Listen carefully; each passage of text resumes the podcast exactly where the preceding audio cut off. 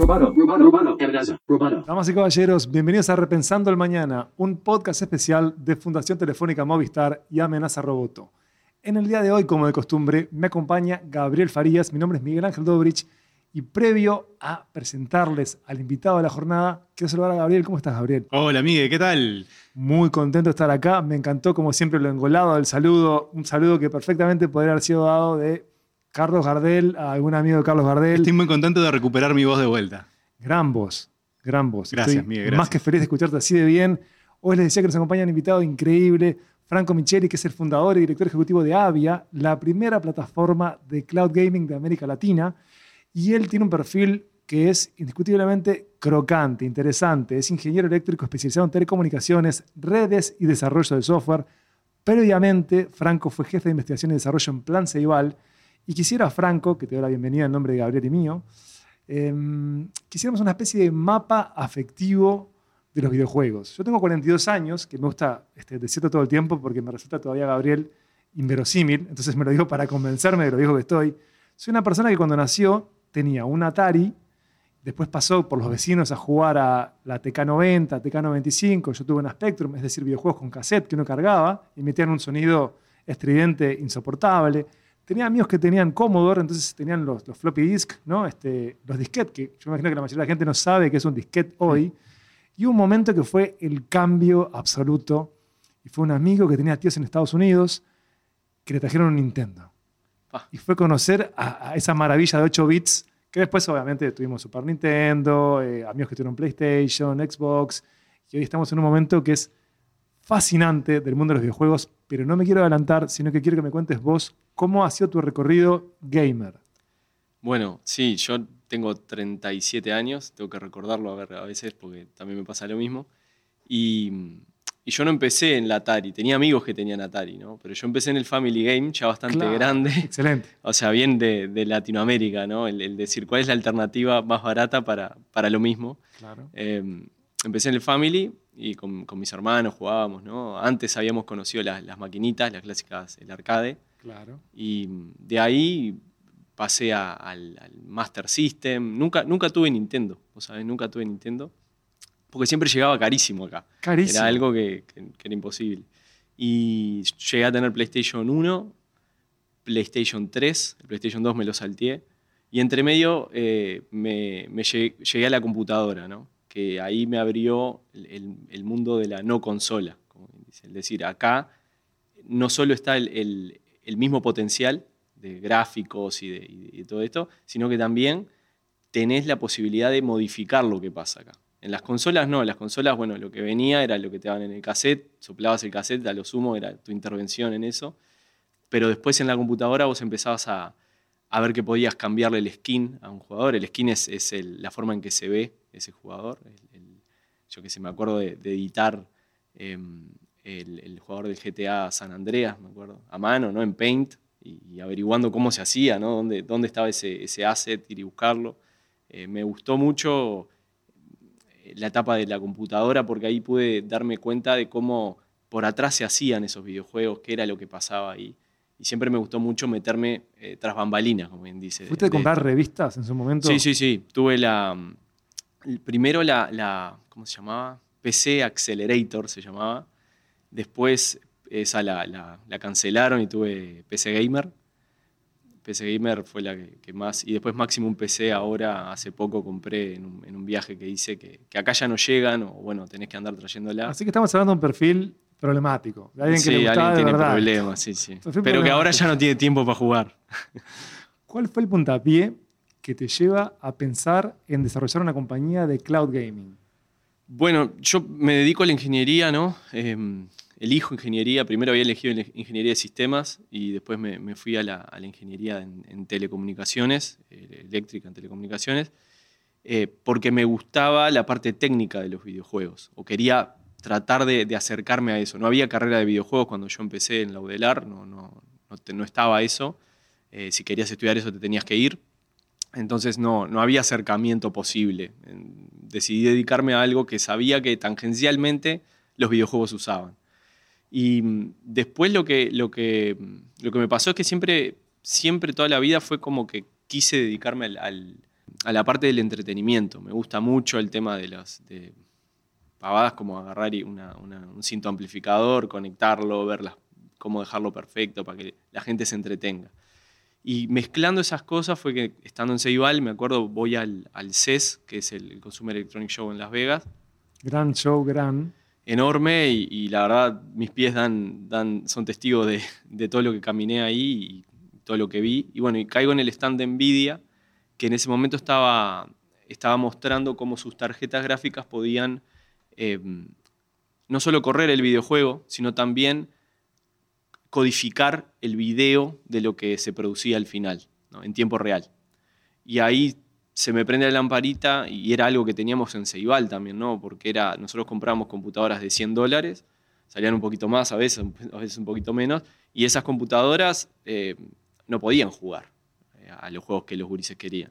Eh, vos los veías a veces con las XO jugando al ping-pong. O sea, vos decías, "Eh, eh, esto le dan el valor de lo que les devuelve en lo que valoran, que es el entretenimiento para ellos. Entonces ahí se me ocurrió traer de allá, ¿por qué no ejecutar en, Latinoamérica por lo menos, eh, que tenemos poco poder de compra y las cosas salen mucho más caras, ejecutar el, videojuego en la nube, eh, capturarlo, codificarlo en tiempo real, mandarlo así como lo más rápido posible al, al usuario y capturar el input de ese usuario e inyectárselo de vuelta al juego. Y de esa forma dar la ilusión de que en cualquier pantalla era una consola de última generación o, o una PC de última generación como, como ahora tenemos este, con, con nuestros productos. Perfecto. Por las dudas, por si alguno de las escuchas o los escuchas se le perdió el hámster en el laberinto, un par de conceptos que me gustaría en los que hagamos zoom in. ¿Qué es el cloud gaming y de qué hablamos cuando hablamos de la nube? Bien, la, la nube primero, porque esto es más viejo que el cloud gaming, la nube es eh, un conjunto de, de servidores que están en un data center y que se prestan como poder de cómputo para cualquiera que quiera alquilarlos o que quiera usarlos. Y, y en eso tenemos ejemplos como Amazon Web Services, como IBM Cloud, como Azure de Microsoft. eh, me olvido de alguno, pero, Está- pero- pero no nombramos ningún chino, solo Estados Unidos. está bien. Solo Estados Unidos, que es, que es lo políticamente correcto. Eh, y, y bueno, la nube es eso, ¿no? La nube es poder computacional que está ahí, todos tus sitios web, este podcast, todo, todo se, se sirve desde esos servidores y usamos la nube porque es un ambiente compartido que eh, la economía compartida es, es- es- es beneficiosa para las empresas, por eso se usa. Hay un momento que vos decís, Eureka, esta fuerza del mal o del bien, hay que utilizarla para una pasión que compartimos la mayoría de las personas, que es jugar a videojuegos, Ahí va. Este, para mí los videojuegos son cultura, sin duda. Y, es un tipo de cultura que en, que en Latinoamérica hay una barrera de acceso grande. O sea, desde el comprar una consola hasta eh, comprar una computadora de 1.500 dólares para poder usar un juego que salió nuevo y los juegos salen todos los años, salen miles de juegos que tienen nuevos requerimientos, que no funcionan en consolas anteriores, que te venden una consola nueva y dije, bueno, esta idea de trasladar el poder computacional que hoy está en una cajita en- abajo de mi tele a la nube y, a- y- y hacerlo en un modelo de suscripción en Latinoamérica o en economías emergentes tiene sentido, tiene el mayor sentido que, que- que incluso Estados Unidos o en Europa. ¿no?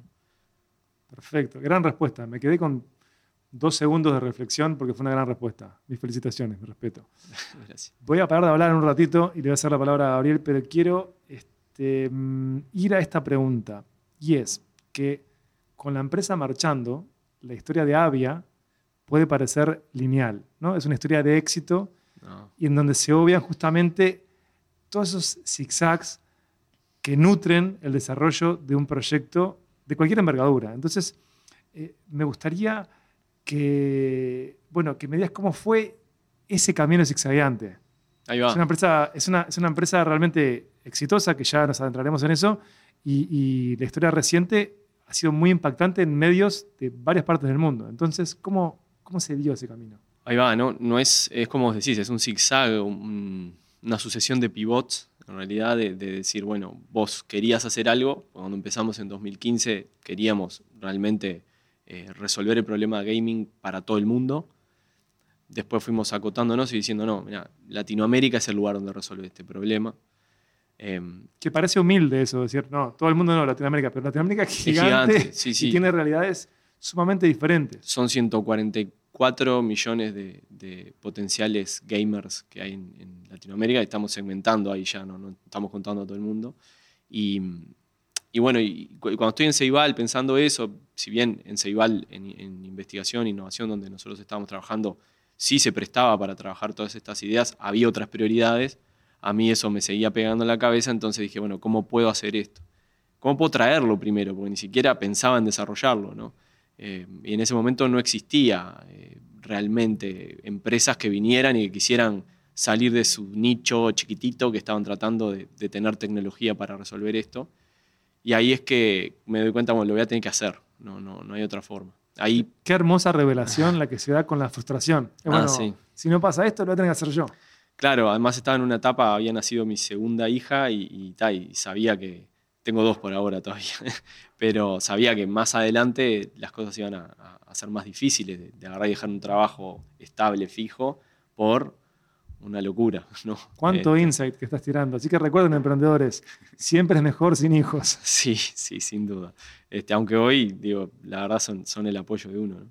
Em, pero bueno, eso pasa, yo me presento a la ANI a, a- conseguir un fondo de, de innovación. Tuve que explicar lo que era cloud gaming, tuve que enfrentarme a, a- a comités que, bueno, que era de gente muy, muy... em, muy Decilo, se- vieja. seasoned. No, no, seasoned le llaman en Sí, inglés, sí, sí. pero con mucha tenés mucha experiencia, experiencia. mucha experiencia, pero que claro, tenía una experiencia en, en distintos nichos. Y esto era algo que no habían escuchado, y es más, me pasó por los siguientes tres años que con la mayoría de las personas que hablaban no sabían de lo que estaba hablando. ¿no? Y bueno, explicarlo, fundamentarlo, porque ta, era un apoyo grande que nosotros precisábamos para hacer el prototipo. El prototipo de tecnología viable, porque era algo que Claro. no se sabía si íbamos a llegar o no.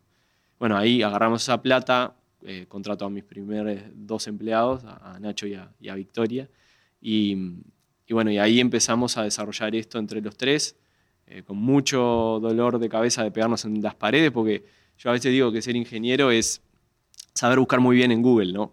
Eh, sabemos muy bien buscar y encontramos que alguien antes, y pararse en hombros de gigante, que alguien antes hizo algo que yo me puedo basar para poder tomar. De esto Google decía no results, no, no había un resultado de esto. Eh, y tuvimos que, que a los ponchazos conseguir contactos, tratar de entender qué era lo que había que hacer y, y- y logramos en seis meses tener un prototipo muy básico de, de cloud gaming que, que, bueno, que después nos permitió pasar al, al producto mostrable, porque tampoco era vendible, y con eso conseguir ciertos apoyos que, que nos iban diciendo también íbamos por el camino correcto. ¿Y en qué año estamos hablando? Porque Estamos hablando 2015, que, que presento, que nos aprueban el proyecto en marzo del 2015. Eh, en 2016 ya teníamos esto prototipado, pero que se apretabas un botón y se rompía todo, ¿no? Un botón incorrecto, ¿no? El el de patada, el de patada baja se rompía todo. Y, y después de eso conseguimos otro apoyo para poder pasar de, de, proto- de early prototype, como bien dice, a producto mostrable. ¿no? Eso es 2016-2017. ¿Y y qué visión tenías en esa época? Porque hoy parece obvio por dónde, para dónde va a ir la industria, ¿no? Pero en esa época no era obvio que la industria iba por acá. No, no era obvio, inclusive habían empresas que se habían fundido en esa época, habían arrancado seis meses y puff, salido de... Debían haber arrancado mucho antes, dada mi experiencia, arrancaron mucho antes, este, pero OnLive fue una de ellas, eh, eh, Gaikai, pero Gaikai la compró Sony por como 300 millones de dólares, o sea que no, esa no se hundió. Eh, pero ta, veías que había cierto movimiento. Yo seguía todo esto porque me gustan mucho los juegos, tenía hijos chicos, no podía jugar y, este, y seguía las noticias. Era lo que, soy, soy lo que se conoce un hardcore gamer viejo a esta altura. Eh, Como nosotros. Es una claro, gran definición. que, que el único contacto que tengo con videojuegos es, o es el trabajo o es, o es noticias que me llegan. Entonces, con las noticias vos podés más o menos irte dando cuenta o, o- o diciendo, esto tiene todo el sentido del mundo y, y los, que, los que eran detractores, porque inclusive hasta el año pasado había detractores muy fuertes de esto, eh, los argumentos que ellos tenían, al ser yo técnico, yo los podía bajar y decir, no, eso no es así, y no va a ser así, o si es así ahora, dentro de tres meses no va a ser. Eh, la fibra, el 5G, em, la posibilidad de tener data centers cercanos acá en, en- en Latinoamérica, Claro. ¿no? Esa es la otra. Y, y bueno, todo eso hizo que, que nosotros consideramos los apoyos que nos llevan a hoy. ¿no? ¿Cuándo es que inicia Avia oficialmente? ¿El 14 de octubre de 2021? Eh, Así en el- octubre eh, abrimos, ahí va, abrimos a, a vender, a vender eh, nuestro primer producto. Mucho tiempo pasó desde el- esos primeros días del 2015 donde nosotros empezábamos a desarrollar algo. eh, y, bueno, y, en el interín se fundó una empresa en Estados Unidos y conseguimos el primer fondo de inversión que nos invirtió en, en 2000, fines de 2019. Fue. Y ahí, bueno, empezamos a agarrar y decir, esto ya pudimos convencer a alguien de que esto es el futuro y de que nosotros somos el camino para hacerlo también. Y en ese camino hubo, hubo mucho más convencimientos, que, que en realidad son los que a mí me traen más orgullo en realidad, porque, porque fueron de, de técnico a técnico, ¿no? De decir, bueno, acá me senté en la mesa con Nvidia y los convencí de que Uruguay era un buen lugar de que, de que podíamos instalar estos equipos acá, de que se podía servir desde acá toda la región del Cono Sur y que podíamos hacer todo esto.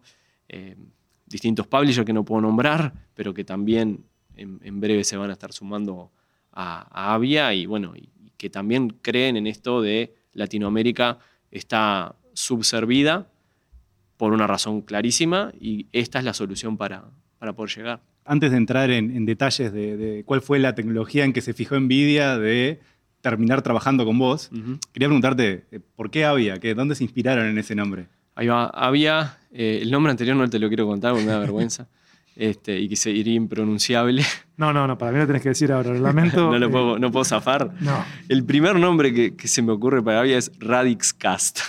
Un desastre marketinero completo. Eh, Era un nombre con zancadilla.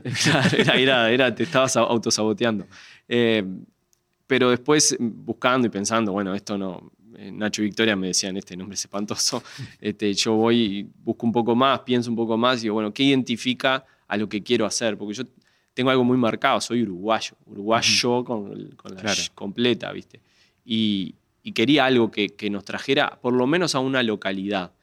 Y ese fue el, el- nombre que conseguí, que me gustó además, que empezaba con A y con B larga, o sea que en, en cualquier alfabético Claro. vamos primero.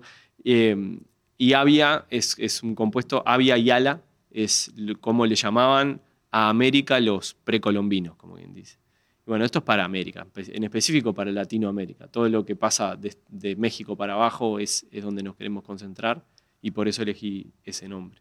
Impactado, de verdad. No, no, nunca, nunca pensé que había una respuesta tan este, profunda. en- en La el imagen nombre. es el lobo de Drupi cuando le Sí. cae la mandíbula al piso. Sí, Total. Ahora sí, eh, dijiste, ¿no? Eh, la tecnología en el mundo no existía, eh, o, o la compro, la traigo, o la, o la- o la hago yo. ¿Qué fue lo que hicieron? Lo que hicimos fue, ahí sí, desde, el punto de vista de ingeniería, fue decir, bueno, ¿cuál es la manera óptima de hacer esto? Porque capaz que uno se, daba la idea, ¿no? De decir, bueno, está, yo la forma fácil la puedo hacer rápido. La forma óptima, que es la que todos los ingenieros, todo ingeniero que vos conozcas, va a tratar de hacer algo óptimo, va a tratar de, de gastar lo justo para, exactamente lo que tiene que hacer. Yo no soy el, el perfecto, pero eh, buscaba eso, ¿no? Buscaba decir, che, ¿cuál es lo mínimo que yo puedo tener en, en términos de costos para servir, para resolver este problema? Y ahí eh, pasamos de pensar en soluciones a- a vi- de máquinas virtuales, ¿tá? que lo que hacen es en un, en un servidor, llamémosle, con muchas tarjetas gráficas, con muchos procesadores, mu- como 50 laptops de esta toda metida en un, en un lugar solo, partirla en pedacitos y darle todo un sistema operativo al usuario para que juegue. ¿tá? Eso es en lo que se basan el 99% de las soluciones actuales.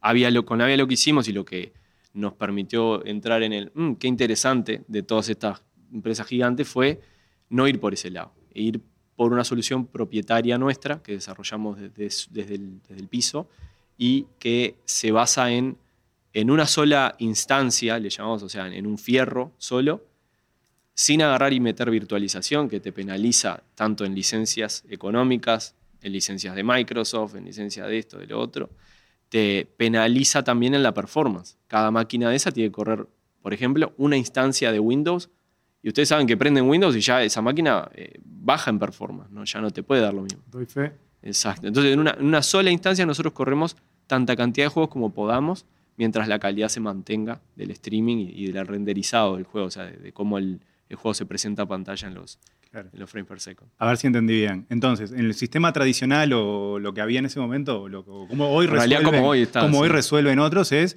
eh, hay una computadora que de- de- de- de- literalmente está corriendo Windows, Está corriendo N instancias de N Windows. instancias de número Windows, número de sí. Windows, Exacto. y, cada, y eso es lo que alquilan, digamos, a cada suscriptor que está jugando el juego. Exacto. Ustedes, Nosotros no. Nosotros no alquilamos el sistema operativo de ninguna forma. Nosotros lo que hacemos es el sistema operativo nos sirve de base para lanzar el juego. Y lo que le prestamos al usuario es ese juego corriendo. Entiendo. Inclusive en términos de seguridad, eso es más seguro que máquinas virtuales donde vos le prestás todo el sistema claro, al usuario. ¿no? El usuario solo accede a un stream de video y a mandarle input a ese juego específico, a esa instancia de ese juego corriendo. Nada Claro. más. esto, por lo que estás diciendo, no es tampoco eh, para pasarnos a otra industria, la industria del streaming de video, no es streamear la- lo que se ve en pantalla, No, es lo que se ve en la ventana. lo que se ve en la ventana. Exacto. Por Bien. eso podemos, inclusive en los servidores nuestros las ventanas no se ven, están todas ocultas porque eso consume. Entonces, o sea, lo diferente nuestro es el OPEX o CAPEX que vos tengas con Avia va a ser significativamente menor para servir a la misma cantidad de gente. Perfecto. Esa es la- ¿Y, y cuál es la ventaja, digamos, que estén instalados y ofrezcan el servicio para América Latina desde América Latina? Bueno, em, no sé si han visto o han tenido la oportunidad de ver un stream de video de otro lado. Este, eso demora en llegarte. Eso se llama latencia. La latencia en las redes es cuánto demora un paquete de, de internet en viajar desde tu computadora hasta el servidor donde le tiene que preguntar algo a ese servidor. Decirle, dame la página web, dame el video, dame esto. Esa latencia es lo que va a demorar Mario en cuando vos apretes el botón A en saltar en la pantalla. En realidad es un poquito más todavía la latencia el cloud gaming es necesariamente local. O sea, necesariamente tiene que estar cerca del usuario final. Y cuanto más cerca, menos latencia y menos el usuario se da cuenta de que eso no está corriendo acá, sino a mil kilómetros de donde él está. Eso, por eso se necesita infraestructura cercana, como bien dice. ¿Y cuál es la latencia con Avia? Depende de dónde estés. Ajá. Por ejemplo, en donde servimos, por ejemplo, San Pablo, hay 30 milisegundos de latencia. Que sos muy bueno. que es muy bueno. O sea, la ITU, que es la, la- la organización que, que, bueno, que, mi- que establece normativa para que vos eh, sepas si algo está bien o mal. Por ejemplo, dice que una página web para considerarse, considerarse responsiva tiene que cargar en menos de 10 segundos.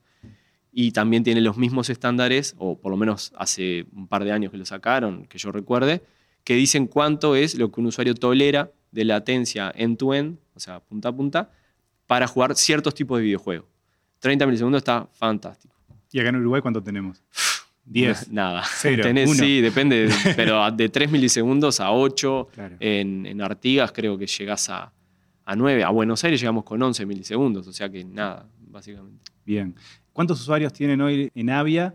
Eh, ¿Y cuántos de esos, cuánto ocupa dentro del negocio? Porque, eh, esto parte, forma parte de la plataforma GeForce Now de, de NVIDIA. ¿Cuánto América Latina eh, supone del total de usuarios global de, de GeForce? Bueno, GeForce sacó una publicación ayer, o sea que, no- que este dato lo puedo dar sin problemas, que tienen hoy más de 20 millones de usuarios. Uh, crecieron un montón. Se este creció un montón. Y parte de esa respuesta es Avia. Eh, Avia tiene, estamos llegando a los 2 millones de usuarios en menos de un año. Felicitaciones. Muchas gracias, muchas gracias. Importante de verdad.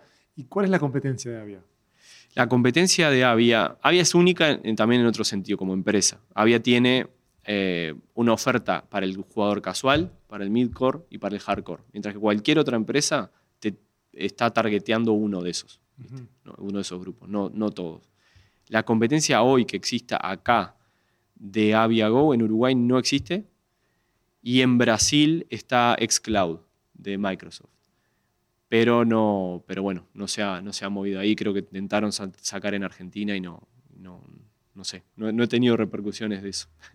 y bueno, y lo bueno en ese sentido es que nosotros, cuando lanza Microsoft, lo miramos y decimos, pa, mira, interesante, porque digo, se sabía que iba a venir, pero no tan rápido. Entonces dijimos, movimos una cierta aguja ahí también, ¿no?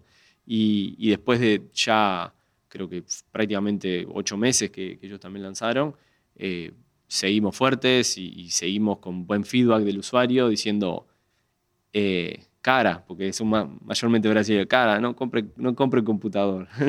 o sea, no compre más computadora porque esta es la solución que vos buscabas. Como proveedores de servicios infraestructurales.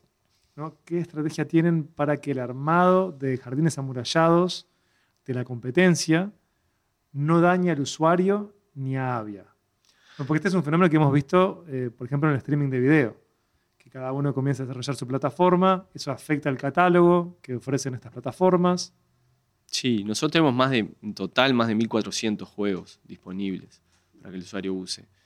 Eh, al ser basado en, en juegos de PC, no estamos como por consola, como si Microsoft, por ejemplo, que no te streamea juegos de PC, te streamea juegos de Xbox con las limitantes que tienen esos juegos de Xbox. O sea, vos streameás Fortnite desde xCloud y lo streameás desde GeForce Now y la, y la diferencia es abismal. Abismal porque no tenés ray tracing, no tenés la misma tasa de refresco de, fotogramas, o sea, cuán, fluida se ve la imagen en pantalla, no tenés los mismos detalles gráficos, la misma resolución.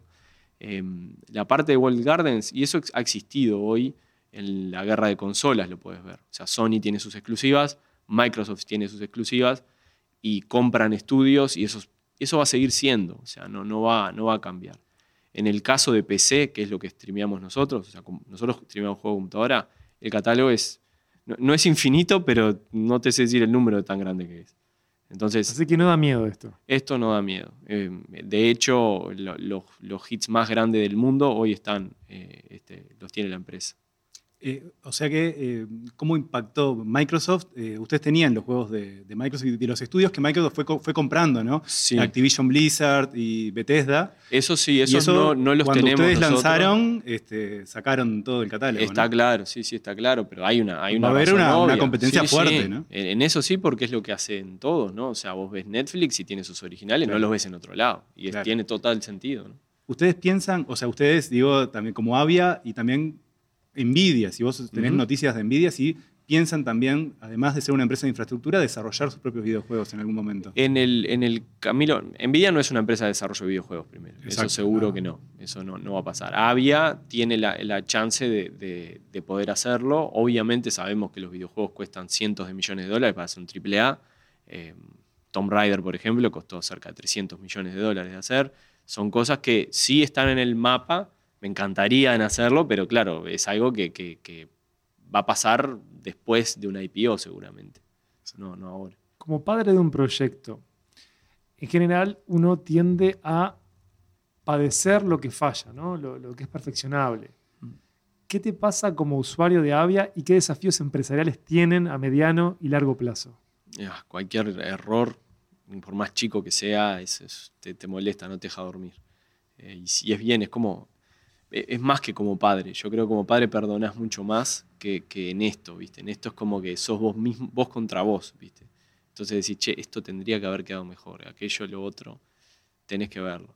Del lado de Avia, lo- los desafíos están en, en, eh, escuchar mucho al usuario, Ajá. y que, y que ese feedback de usuario se traduzca en features que vos desarrolles en tiempo y forma para poder lograr esas cosas. Claro. Ahora estamos recibiendo el feedback, o sea, hace poco que empezamos a, a operar y ya han, han habido cambios en, en- en las pla- en todas las plataformas de, de- de mejora de todas las cosas que se, que se encuentran. ¿no?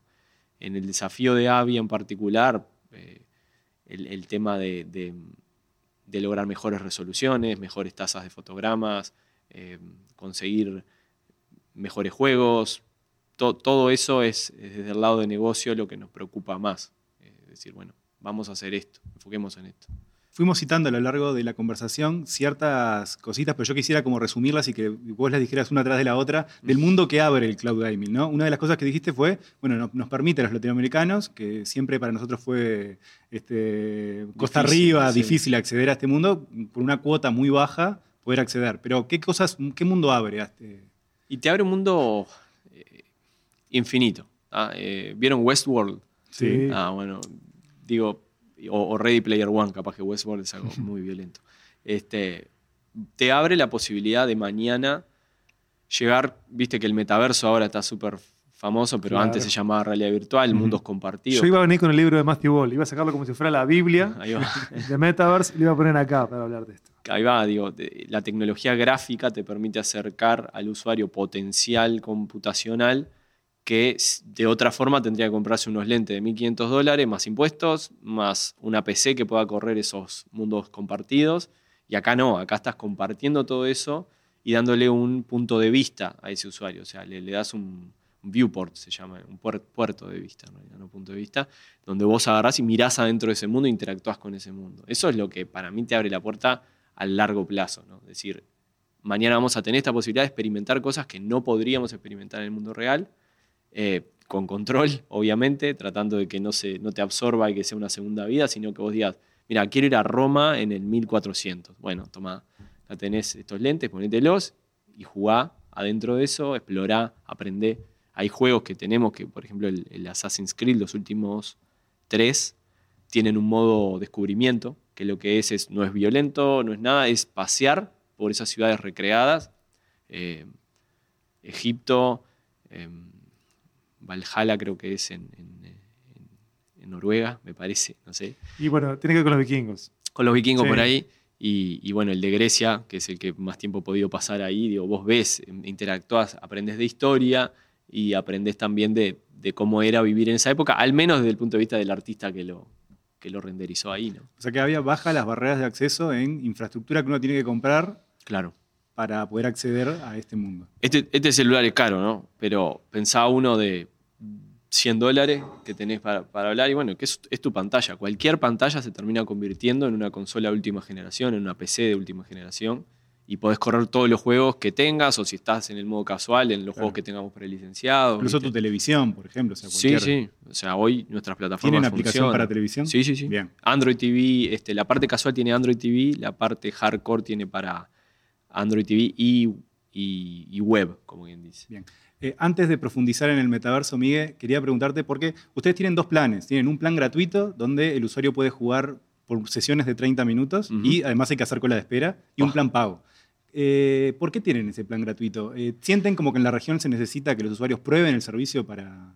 En realidad, en el mundo es así, por lo menos que nosotros veamos, de, de que se les da la posibilidad de jugar aunque no tengan una- un, un, un plan pago, porque también es un, un tema de dar y de que vean que, qué es la calidad de lo que vos le estás, estás ofreciendo. ¿no? Y decir, bueno, está, mirá, si me lo das gratis, yo convierto, quiere decir que yo, yo sé qué qué es lo que estoy usando. Y lo que te da, sí, el tema, inclusive tenemos gente que espera 10 horas en fila. ¿no? 10 en Brasil, sobre todo, a las 3 de la mañana. Hay gente jugando todo el tiempo, las 24 horas del día. Es más, tenía unas estadísticas acá que eran súper locas de que, por ejemplo, ya desde octubre hasta ahora casi, ya, ya transmitimos casi 500 años de streaming. Una locura, algún número que a mí no me entra en la cabeza esto. ¿no? Y que 80% de los usuarios que usan nuestra plataforma no podrían jugar. Porque tenemos los datos del- del PC y bueno, y salta y dice, no, esto no juega, básicamente. Entonces, estás resolviendo un problema. 80% de los usuarios juegan desde dispositivos que si quisieran comprar ese mismo juego y correrlo, instalarlo en su equipo, No se puede, No no se se, puede. Y por el porqué de dar eso gratis me parece, digo, me encantaría dar más tiempo gratis. Digo, hay un, hay un límite ahí que sea esto económicamente viable para que podamos seguir dando servicio, ¿no? Entonces no te puedo dar más de media hora. claro. y no puedo dejar que, que, digo, que, tengas una cola de espera. Es algo que, Claro. que está, el premium tiene que Para entrar. lo que sí suele haber cola de espera es cuando vos querés convertir, ¿no? Claro, sí, y, sí. y ahí cómo están trabajando para, para ampliar la, la- la capacidad de, de atender a más usuarios. Atender a más usuarios, eh, triplicamos la capacidad en enero y ahora en octubre, noviembre probablemente vamos a duplicar eso. O sea que vamos a, a poder servir el doble de lo que hoy servimos. Em, es es un, un tema de, de que hay que instalar fierros, hay que poner, eh, configurar equipos y eso, y bueno, y después se empieza a comercializar. Por Claro. suerte en estas últimas ampliaciones, en 48 horas vendimos todo. Claro. Que eso también te da tranquilidad al decir, bueno, invierto más para eh, servir más. ¿no? Exacto. Pero tengo un par de preguntas para ir cerrando, ya que tardamos bastante tiempo, Franco. La primera de ellas es, ¿cómo es que la narrativa imperante del metaverso los ha beneficiado? Porque esa narrativa ha beneficiado a una cantidad de empresas. Imagina que con ustedes se ve justamente el potencial infraestructural. Sí, o sea, encontrás escepticismo, inclu- incluyéndome, ¿no? En, en- en la moda que, la, que le, impuso, le impuso Mark Zuckerberg, ¿no? En decir, bueno, para salir de este, de este problema invento el metaverso o invento este concepto que ya existe, en realidad, Claro. hace años. Eh, hay mucho escepticismo en eso, pero después sí, hay, hay mucha, mucha mm, gente que cree que esto es eh, eh, The Matrix, ¿no? Te vas a meter y no vas a salir más. No me gusta eso tampoco, ¿no? Que me, parece que es un poco exacerbar a un concepto que, hoy en día no está bueno, ¿no? Que vivimos en las redes sociales, vivimos metidos en... Ya vivís en un mundo virtual hoy. Este, esto lo único que va a hacer es hacértelo parecer más real, ¿no? Y, desde ese punto de vista hay mucha gente con, eh, rechazo. Sí sirve porque hay muchas empresas que le hablas del metaverso y, y paga, ¿viste? Básicamente, Exacto. es eso. Pero por ahora yo no creo, yo primero lo que sí creo es que van a venir experiencias de realidad virtual, eso sí, porque ya existen, porque son porteables a la nube, y después se verá en qué momento llega el tema del metaverso realmente y, digo, y- Y si es que llega también. yo qué sé, hay muchos proyectos abandonados, ¿no? Google inclusive tenía una, o tiene una plataforma de cloud gaming en la cual ha, ha, no sé, ha destratado un poco, ¿no? Aunque yo soy, yo soy fan de Google en, en- en muchos sentidos. Eh, Entonces, Queda un de récord por las dudas. ¿eh? Sí, sí, soy fan. No, escúchame, digo, es como, pues si tenés competidores, sí. Pero yo no me saco de arriba que fui fan de estas cosas y, y seguidor de, de que hacían desde, desde muy chico, ¿no? Entonces, está sí, competimos, pero, pero está bueno que la industria se mueva en ese sentido, porque eso hace mover también. Bueno, mis dos últimas preguntas que las hago como combo y te cedo la palabra, Gabriel, si querés, que son, ¿qué pretendés de Avia? ¿no? ¿Hacia dónde querés que crezca? Y después, ¿cuáles son los desafíos más grandes como CEO y qué habilidades te faltan desarrollar para llegar a ese futuro de Avia? Bueno, ¿a dónde quiero que vaya Avia? Quiero que llegue una IPO donde podamos agarrar este, capital para explotar fuera de, Latinoamérica también, ¿no? porque hay un montón de regiones que, que están eh, subservidas, llamémosle, y son enormes, llamémosle India, este, Asia, Asia Menor, todos esos lugares eh, tienen un montón de, de las mismas carencias que a veces se tienen acá en todo esto. Em, los desafíos de Avia son lograr mantener el nivel ¿no? con, con- con los recursos adecuados. Decir, bueno, mantengamos este nivel, mejoremos los productos, eh, tengamos más alianzas, más, más eh, profundidad en esas alianzas, todo eso. Y, y como CEO, la verdad, yo, yo gestioné gente en Ceibal, ¿no? o sea, yo era jefe de investigación y desarrollo. Esto es mucho más en el sentido de que estás gestionando todo. Tenés todos los sombreros, por más que tengo ayuda en todo, en todo sentido y tengo socios y todo, eh, seguís con esa mochila de cuando arrancaste, ¿no? De decir, bueno, yo ya no puedo picar código, por ejemplo. Y eso, fa, si me cuesta, ¿no? Porque agarrás y ¿En decís, serio? Yo pensé que era un alivio. me encanta agarrar y meterme porque es como, es lo que te decía, de que cómo empezó mi, mi amor por los juegos, era meterme a ver qué podía cambiar, era eso. Y, y con esto, bueno, ese es un desafío, ¿no? El decir, bueno, hasta acá llego, hasta acá no, sigo siendo consultor, pero ya no puedo meter mano, este, porque bueno, toda la tecnología se desarrolló con mi supervisión y, mi trabajo y, el trabajo de los demás también. Y, y bueno, y agarrar y saber cuándo contratar a qué perfil, ¿no? Decir, bueno, cuándo necesito un, un CFO, que es el, el- el de finanzas, y, y ya no me alcanza solo con tener un contador. Cuándo tengo que contratar a alguien de, eh, no sé, capital humano, llamémosle, pero, pero, pero fuerte, o sea, porque también esas cosas las va supliendo. ¿no? Son los hermosos problemas de crecimiento. Que ustedes son un equipo de cuánta gente ahora. Y ahora ma- aproximadamente 20 entre, entre fijo, fijo, gente part-time, ¿viste? Y, y- y- trabajos contratados puntuales, seremos 20 alrededor. Que lo cual también impresiona a, a- a las empresas cuando nos vienen a ver, ¿no? O sea, ya vino de Japón, vino, vino una empresa muy, muy grande de los videojuegos a vernos ya como tres veces, estamos por cerrar un No acuerdo. me digas que fue Nintendo porque me No pongo a llorar acá. de la nada, no voy a decir nada, no puedo decir nada, ni mirar, de leer tu ni gesto. mirar la cámara. Sí. Así, viste, estoy quietito, no puedo decir nada. Franco Micheli, muchísimas gracias por habernos acompañado en REM. Fue un gustazo aprender más de Avia, de Cloud Gaming. Muchas gracias, Gabriel Farías, por estar siempre conmigo en esta aventura. Gracias también a los amigos de la Fundación Telefónica Movistar. Hasta luego. Periodismo Tech.